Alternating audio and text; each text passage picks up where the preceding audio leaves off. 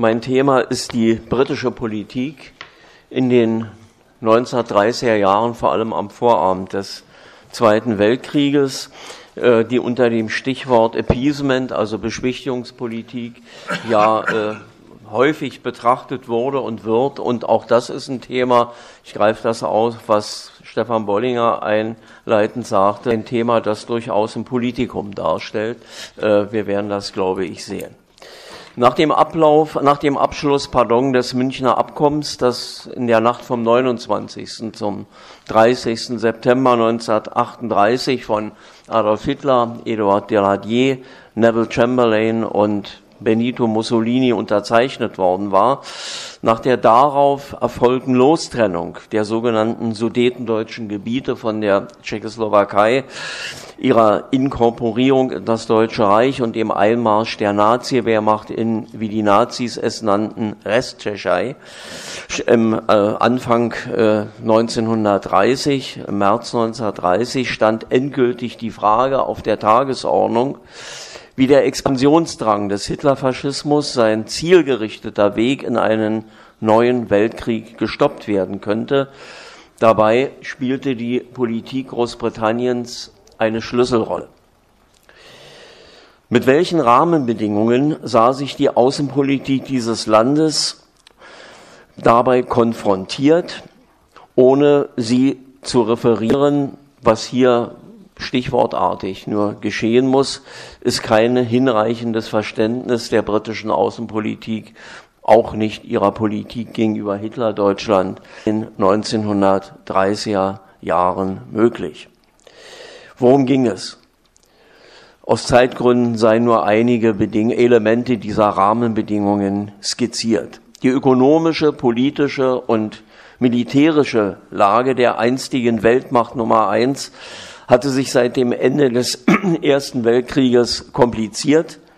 Die USA hatten Großbritannien als führende kapitalistische Macht abgelöst.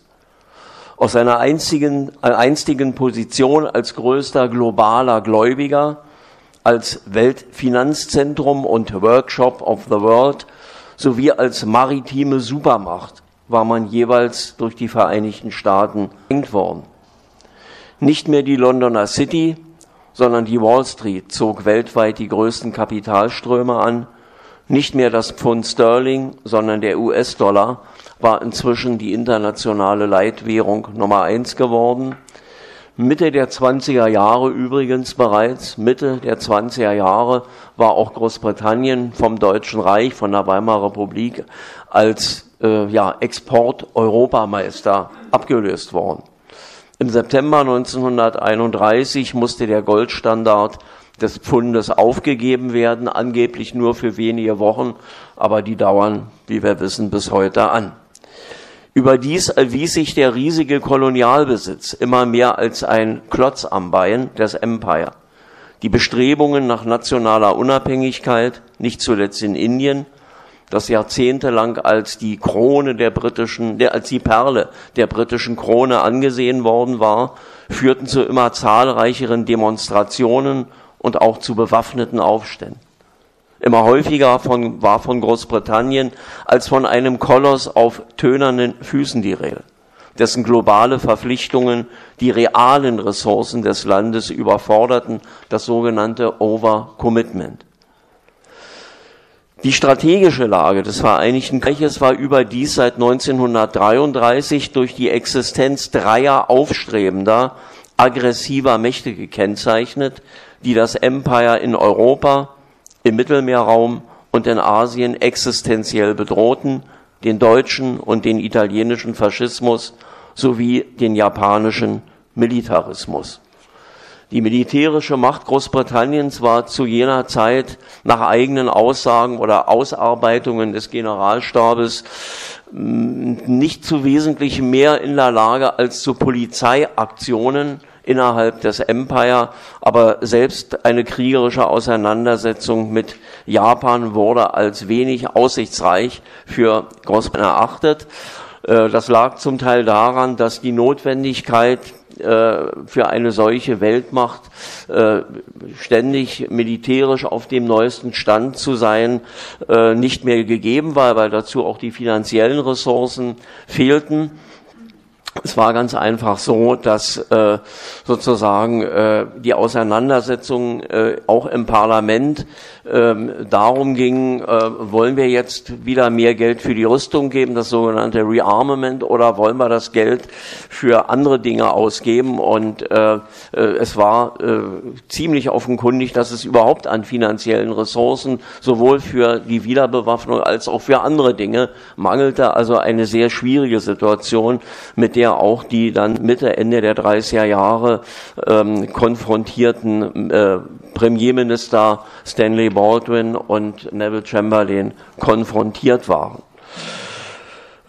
Die unbezweifelte Existenz dieser hier, wie gesagt, nur kurz skizzierten Indikatoren eines allmählichen Bedeutungsverlustes des Landes als einer imperialistischen Großmacht bedeutete jedoch nicht, dass es seinen Status als politische, ökonomische und militärische Großmacht bereits gänzlich verloren gehabt hätte. Das war nicht der Fall. Dies ist wichtig festzuhalten, weil die bürgerliche Forschung zur britischen Außenpolitik zwischen den beiden Weltkriegen in der Regel die These vertritt, dass Großbritannien vor allem den militärisch immer, das militärisch immer stärker aufrüstende faschistische Deutschland nur durch eine alternativlose Politik der Beschwichtigung, das sogenannte Appeasement, in seinem Expansionsdrang einzudämmen imstande war, nicht durch eine Politik kollektiver Sicherheit mit einer Option glaubhafter militärischer Abschreckung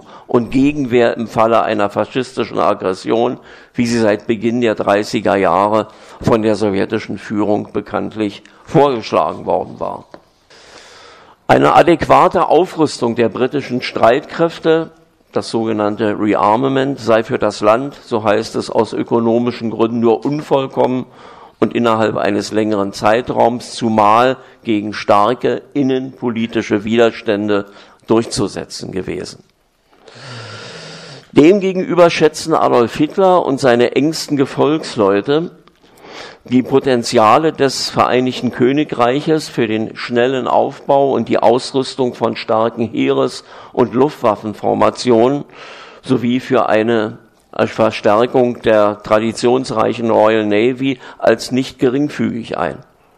Sicherlich spielten hier die Erfahrungen aus der Zeit des Ersten Weltkrieges eine gewisse Rolle. Jedenfalls taten sie alles Erdenkliche, um bis fünf Minuten vor zwölf einen Kriegseintritt Großbritanniens zu verhindern. Diesem Ziel diente auch die vom Führer des deutschen Faschismus persönlich befohlene Personalie, die Joachim von Ribbentrop am 11. August 1936 zum deutschen Botschafter in London ernannt und ihn im Februar 1938 zum Außenminister in der Nachfolge des deutschnationalen Altkonservativen Konstantin Freiherr von Neurath berufen hatte. Bereits 1935 hatte sich Ribbentrop seinen Ruf als ausgezeichneter Sachkenner der englischen Politik erworben, als er im Range eines Sonderbotschafters das deutsch-englische Flottenabkommen vom 18. Juni dieses Jahres aushandelte, in dessen Ergebnis die deutsche Flotte künftig entgegen aller Bestimmungen des Versailler Vertrages bis zu einem, etwa bis zu einem Drittel der Stärke der Royal Navy aufgerüstet werden durfte.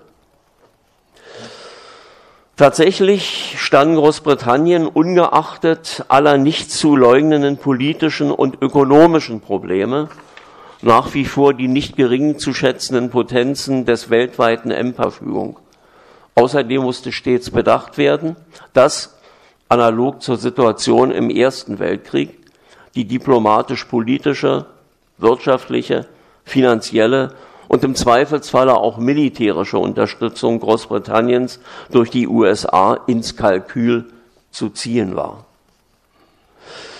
Wir wollen an dieser Stelle allerdings einen Gesichtspunkt hervorheben, der bei der Beurteilung der Politik des Landes gegenüber dem deutschen Faschismus von sehr wesentlicher Bedeutung ist und von vielen bürgerlichen Autoren aus verständlichen Gründen außer Acht wenn man so will, rechts liegen gelassen.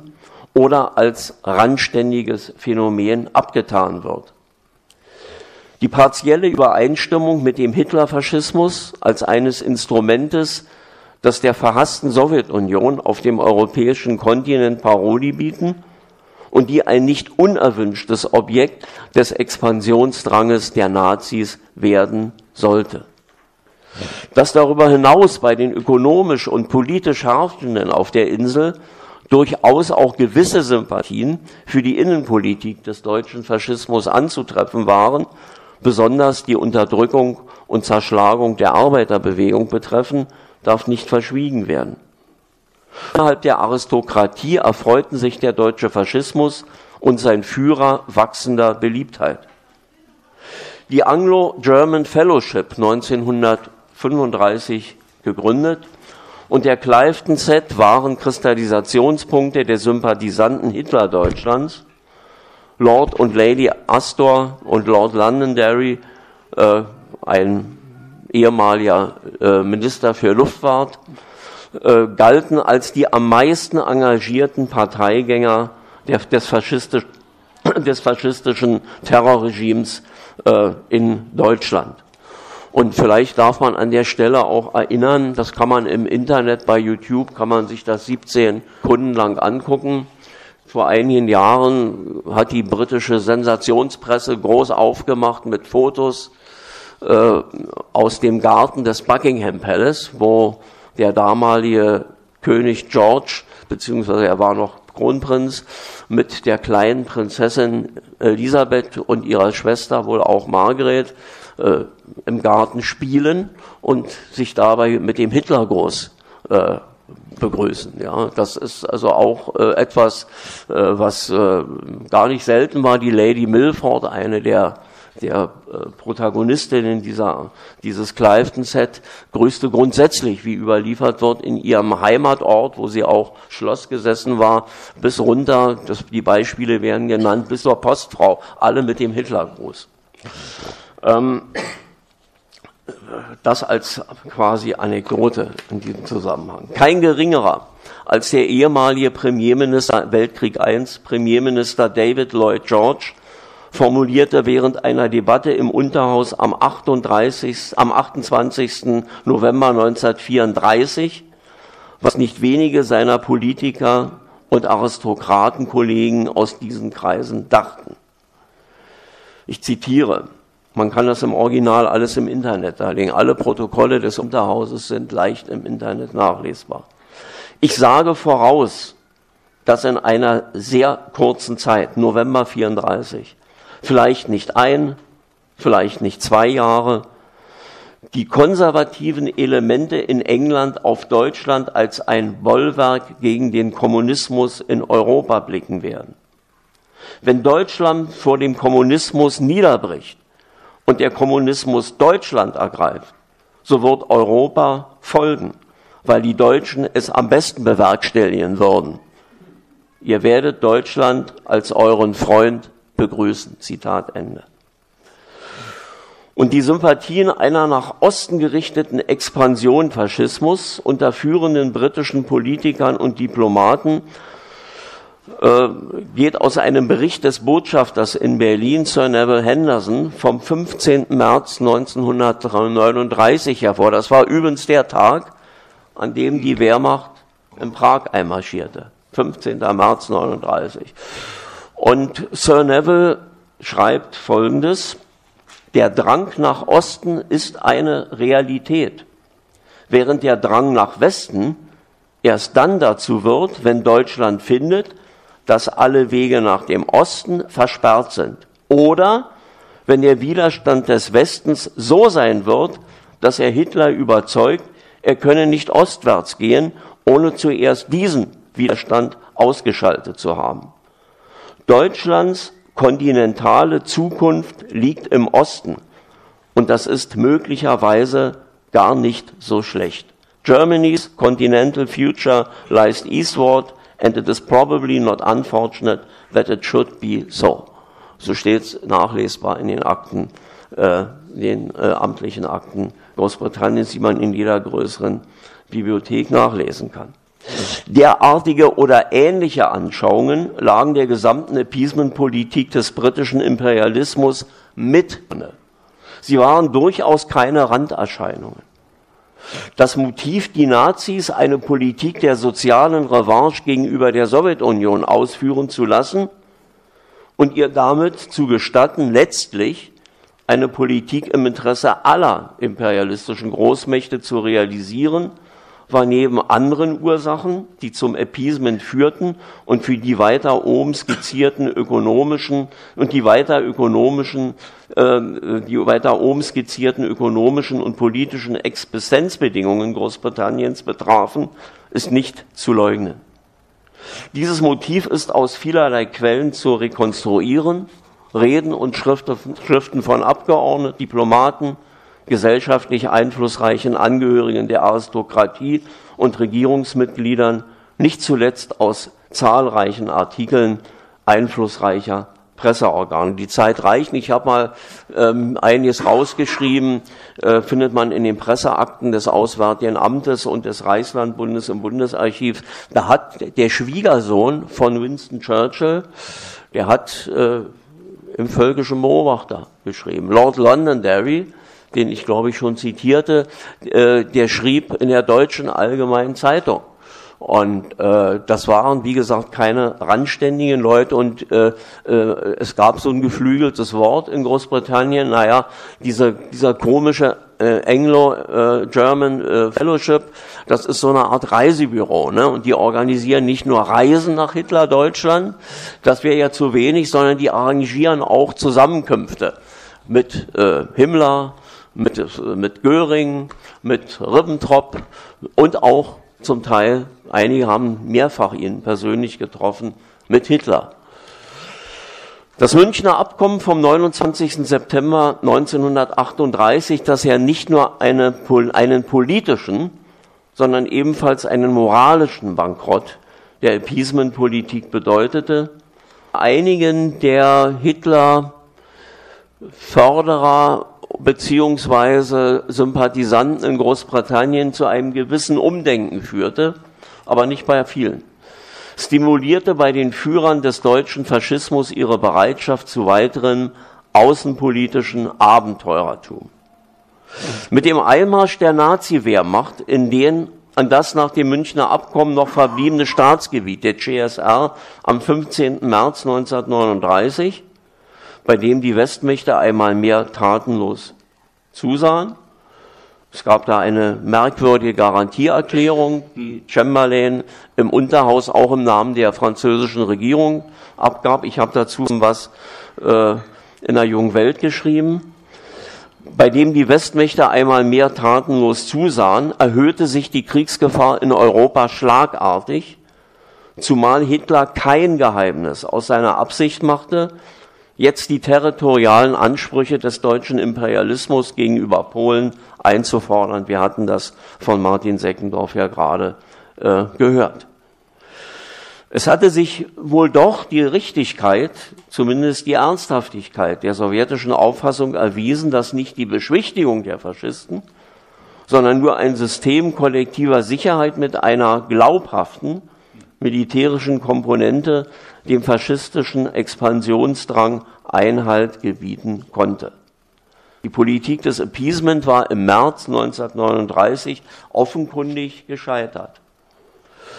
Doch zogen die Regierenden in London daraus die notwendigen Lehren. Wie wir sehen werden, war dies keineswegs der Fall. Machen wir an dieser Stelle einen Rekurs und erinnern an die oft zitierte private Reise des ehemaligen äh, Vizekönigs von Indien und Lordpräsidenten, späterer Außenminister Großbritanniens von Januar 38 bis Mai 40, Lord Halifax im 1937 nach Deutschland, die von Chamberlain mit initiiert war. Es gab Gespräche vorher, was er dort machen soll. Und bei diesem Gespräch von Halifax am 13. November 1937 auf dem schönen Obersalzberg ähm, gab es sozusagen ein Angebot Großbritanniens. Das war vor München, ne? noch vor München und vor dem Einmarsch im Sudeten. Und das Angebot lautete, können wir uns nicht, das Motto lautete Peaceful Change, können wir uns nicht verständigen, dass wir Großbritannien bestimmte Forderungen Deutschlands realisieren helfen. Und der Voraussetzung, zwei, eigentlich zwei Voraussetzungen. Die erste Voraussetzung war, dass Deutschland keine militärische Gewalt ausübt und nicht mit ihr droht. Und die zweite Voraussetzung war, dass man so eine Art, noch hat es ja die Münchner Konferenz nicht gegeben, aber so eine Art Viererkonferenz einberuft, Frankreich, Italien, Deutschland, Großbritannien. So, und dann musste man natürlich Hitler was anbieten. Dem musste ja so ein Kosthappen hingereicht werden. Und der Kosthappen hatte den Namen Colonial Appeasement. Also der Halifax sagte, ja, da kann man was machen mit, mit Danzig und so und, und den ganzen Sachen und mit Südosteuropa, alles möglich. Aber wie wär's denn, wie wär's denn, wenn wir äh, zustimmen würden, dass Deutschland in Zentralafrika ein Kolonialreich wieder bekäme? Das fand Hitler in dieser Besprechung auch nicht. Es gab eine zweite Besprechung, die ähnlich stundenlang lief, dann im März 39 mit Neville Henderson in Berlin, dem, ja, in Berlin, mit dem Botschafter, wo das Gleiche nochmal nochmal dargestellt wurde. Sagt, also der, der, der kramte dann aus seiner Aktentasche, ja, der, der Botschafter kramte dann eine Landkarte hervor von Afrika, ja, und, und fuchtelte und sagt, hier, das könnt ihr doch haben, Kongo-Becken, ne, Kongo-Becken ist euers und dann kann man vielleicht, äh, allerdings, wir müssten uns verständigen mit, ja, Portugal, Belgien, aber das kriegen wir alles schon hin, ihr kriegt das Kongo-Becken. Und Hitler sagt, ja, das interessiert uns auch, aber wie, was wird denn mit unseren, wir wollen unsere Kolonien haben. Und er äh, orientierte dann natürlich, natürlich auf die eigentlichen Ziele, äh, für die allerdings Großbritannien, was jetzt Danzig anging, was Sudetendeutschland anging, ja nicht nur vorher adressiert hatte, dass man dafür großes Verständnis hätte, sondern wo man ja auf der Münchner Konferenz eben 1938 ein Stück weit schon, äh, ein Stück weit schon äh, sozusagen das realisiert. Äh, es ging darum, dass dann nach dem Einmarsch in Prag allerdings eins allen in London klar wurde, oder fast allen. Denen war klar, dass also sozusagen Hitler seine nächsten Pläne unbedingt mit Gewalt, was jetzt Polen angeht und anderes mehr einholen wollte. Dann gab es äh, sozusagen 39 Gespräche, die ich hier nicht erwähnt habe, weil das Thema ist zu groß und die Zeit ist zu klein. Aber es gab bis fünf Minuten vor zwölf gab es Gespräche, autorisiert zum Teil von Hitler, zum Teil von Göring, zum Teil unter, unter Mitwirkung von Göring mit dem äh, schwedischen Industriellen Dahlorus, war, hieß der, glaube ich, Sir Horace Wilson, dem äh, britischen Diplomaten, Geheimdiplomatie, ja, ob man nicht doch noch irgendetwas äh, basteln könnte. Herr Dr. Wohlfahrt von der Vierjahresplanbehörde des Herrn Göring und andere mehr. Ähm, also es war bis zuletzt bis zuletzt gab es diese Versuche noch zu, noch zu erreichen, dass man den Peaceful Change äh, realisieren könnte, aber da waren für Hitler waren die Züge da schon, äh, kann man schon sagen, äh, äh ja abgefahren. Ähm, dass also sozusagen die Lehren für London gezogen worden wären, März 39, Einmarsch der Wehrmacht und der ja auch in der Tschechoslowakei, die kamen sofort hinterher, sofort hinterher. Äh, Gestapo und äh, äh andere SS-Verbände, das davon kann überhaupt keine Rede sein zum Unglück für den Frieden in Europa. Ähm, am 21. und 22. März 39, also wenige Tage nach dem Einmarsch in Prag, konferierten der Premierminister Neville Chamberlain und sein Außenminister Lord Halifax äh, privat war sein Besuch, weil er eine Jagdausstellung besuchte. Ne? Er besuchte offiziell eine Jagdausstellung in Berlin mit der französischen Regierung in London. Dabei waren sie übereinstimmend der Anschauung, dass die Einbindung der Sowjetunion in ein Vertragssystem gegen den deutschen Faschismus nicht opportun sei. Die UdSSR sei unzuverlässig, unfähig, wirksame militärische Hilfe gegen weitere deutsche Überfälle auf Staaten Mittel- und Osteuropas zu leisten. Zunächst müsse die Kooperation mit Polen ohne die Einbeziehung der Sowjetunion hergestellt werden. Deshalb wurde der UdSSR auch lediglich der Abschluss eines Konsultativpaktes vorgeschlagen, der im Falle einer erneuten Aggression in Europa die Kontaktaufnahme der Regierungen in Moskau, Paris und London vorsah, um notwendige Gegenmaßnahmen einzuleiten. Die Dürftigkeit, besser die fehlende Ernsthaftigkeit dieses Vorschlages lag auf der Hand. Lediglich der französische Außenminister Georges Bonnet verlangte, so schrieb er es in seinen Memoiren, den Abschluss einer Militärkonvention mit Russland, Zitat, denn meiner Meinung nach hatte die europäische Spannung einen äußerst ernsten Grad erreicht.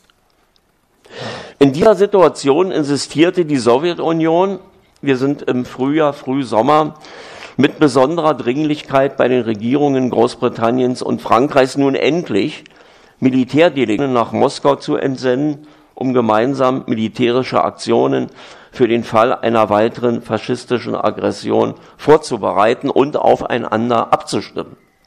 Zugleich am 17. April 1939 übermittelte der sowjetische Außenminister Maxim Litwinow dem britischen Botschafter Sir William Seeds den Entwurf eines Beistandspaktes und einer Militärkonvention zwischen der UdSSR, Großbritannien und Frankreich, die im Falle einer Aggression Hitlerdeutschlands dem betreffenden Staat in Mittel- bzw. Südosteuropa wirksame militärische Hilfe gewähren sollte.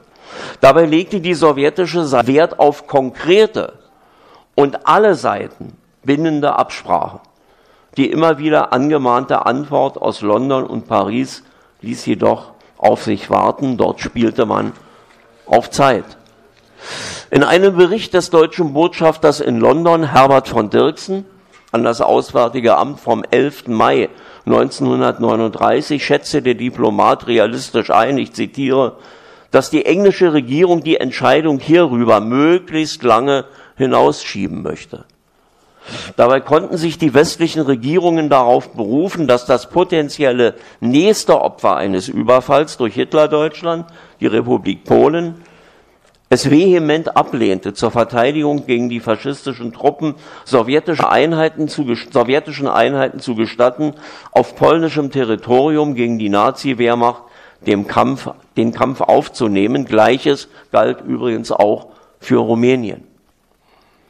Inzwischen mehrten sich allerdings in der britischen Öffentlichkeit die Stimmen, die sich positiv zu den Offerten der sowjetischen Regierung äußerten.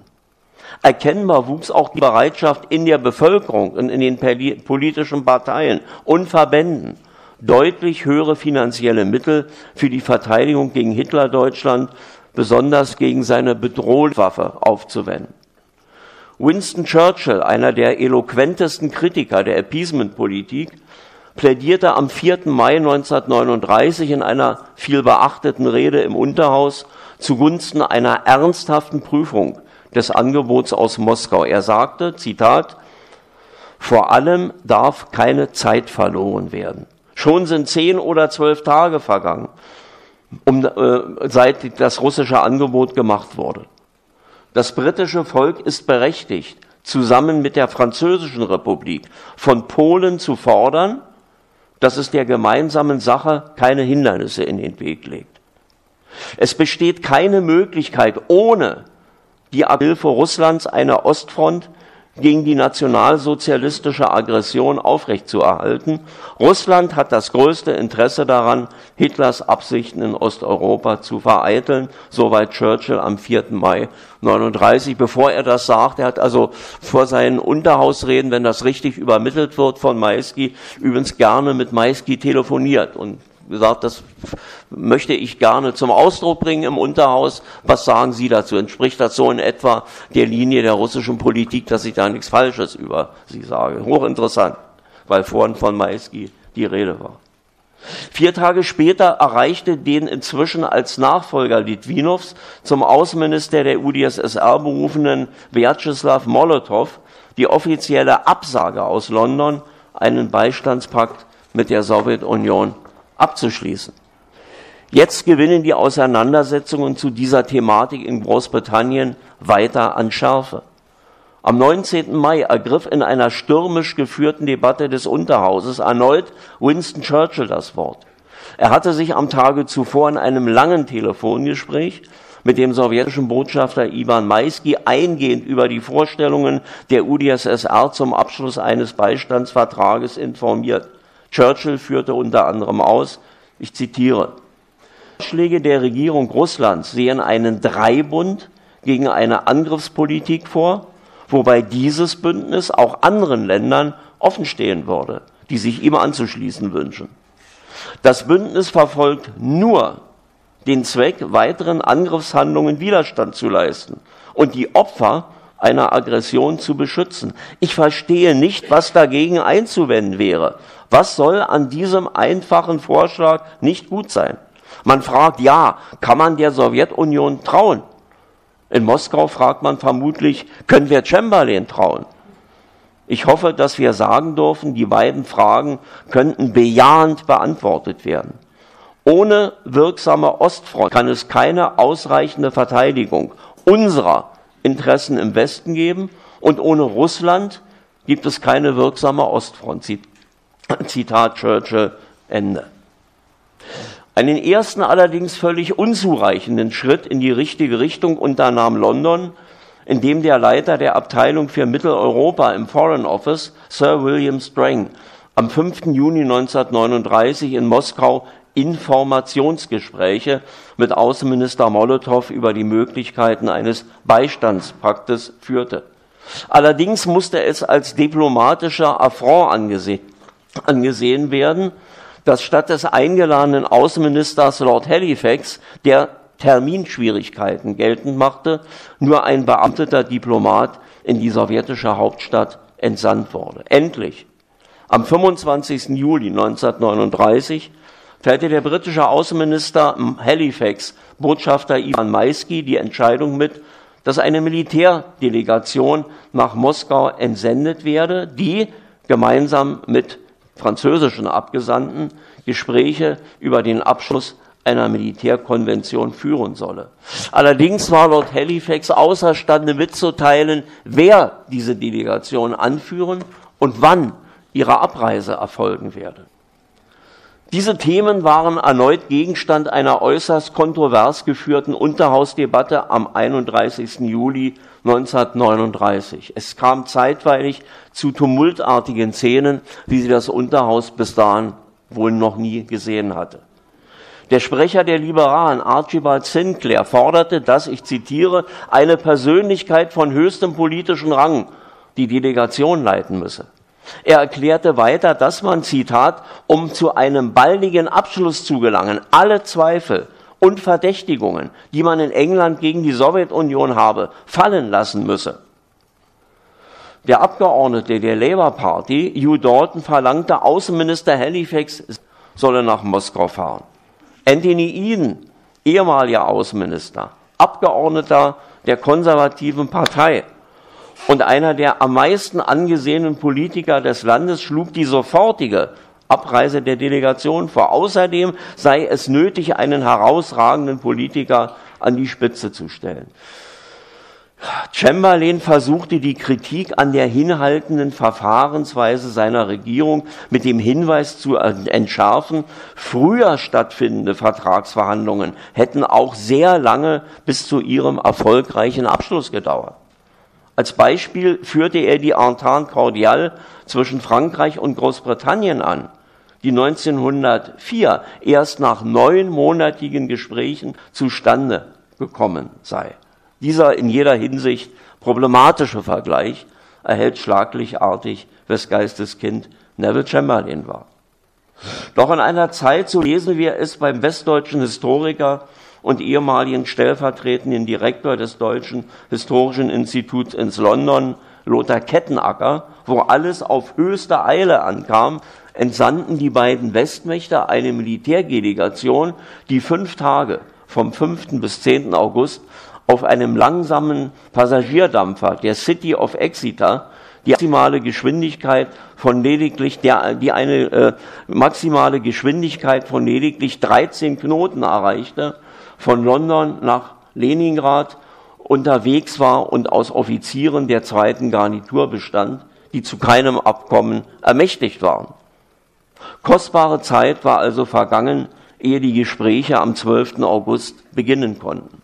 Da die Leiter der Delegationen, Korpsgeneral Joseph Dumas und ich nenne nicht den ganzen Namen, weil sonst sitzen wir noch morgen da, und Admiral Sir Reginald Plunkett Earl, Earl Grex, das ist nur ein Teil seines Namens, entweder gar keine oder nur eingeschränkte Vollmachten vorzuweisen imstande waren und sie außerdem die anbaten, sehr langsam bei den Gesprächen vorzugehen. Wörtlich nachlesbar in den seit 1951 veröffentlichten Akten, go very slowly with the conversations schien der Misserfolg von vornherein vorprogrammiert. Demgegenüber nahm auf sowjetischer Seite die gesamte militärische Führung des Landes, darunter Verteidigungsminister Voroshilov, zugleich Mitglied des Politbüros der KPDSU, Generalstabschef Schaposchnikow und sein Stellvertreter Smorodinov an den Verhandlungen teil. Immer wieder erkundigten sich die sowjetischen Generäle, ob es inzwischen eine Antwort aus Warschau auf die Frage einer Beteiligung sowjetischer Truppen im Falle eines Angriffs Hitlerdeutschlands auf Polen gäbe. Der britische Militärhistoriker Norman Gibbs schrieb hierzu, äh, dass, äh, wie er, wie er sagt, äh, Voroshilov von General Dumas und Admiral Drex mit leeren Worten abgespeist worden sei, die angesichts ihrer schwierigen Instruktionen um Worte rangen. Zitat Ende. Als am 21. August noch immer keine entsprechenden Mitteilungen aus Warschau eingetroffen waren, gab der sowjetische Verteidigungsminister gegenüber den Delegationen aus Großbritannien und Frankreich folgende offizielle Erklärung ab.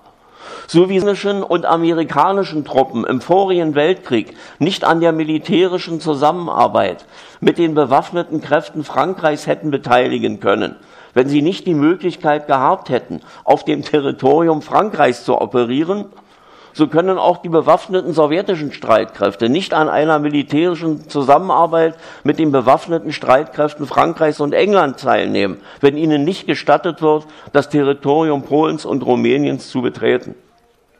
Zur intransigenten Haltung der polnischen Regierung, in Sonderheit ihres Außenministers Josef Beck, und zu ihrem Anteil am Scheitern der Verhandlungen schreibt der damalige französische Außenminister Bonnet in seinen Memoiren, trug Beck eine große Verantwortung für das Scheitern unserer Verhandlungen mit der UdSSR.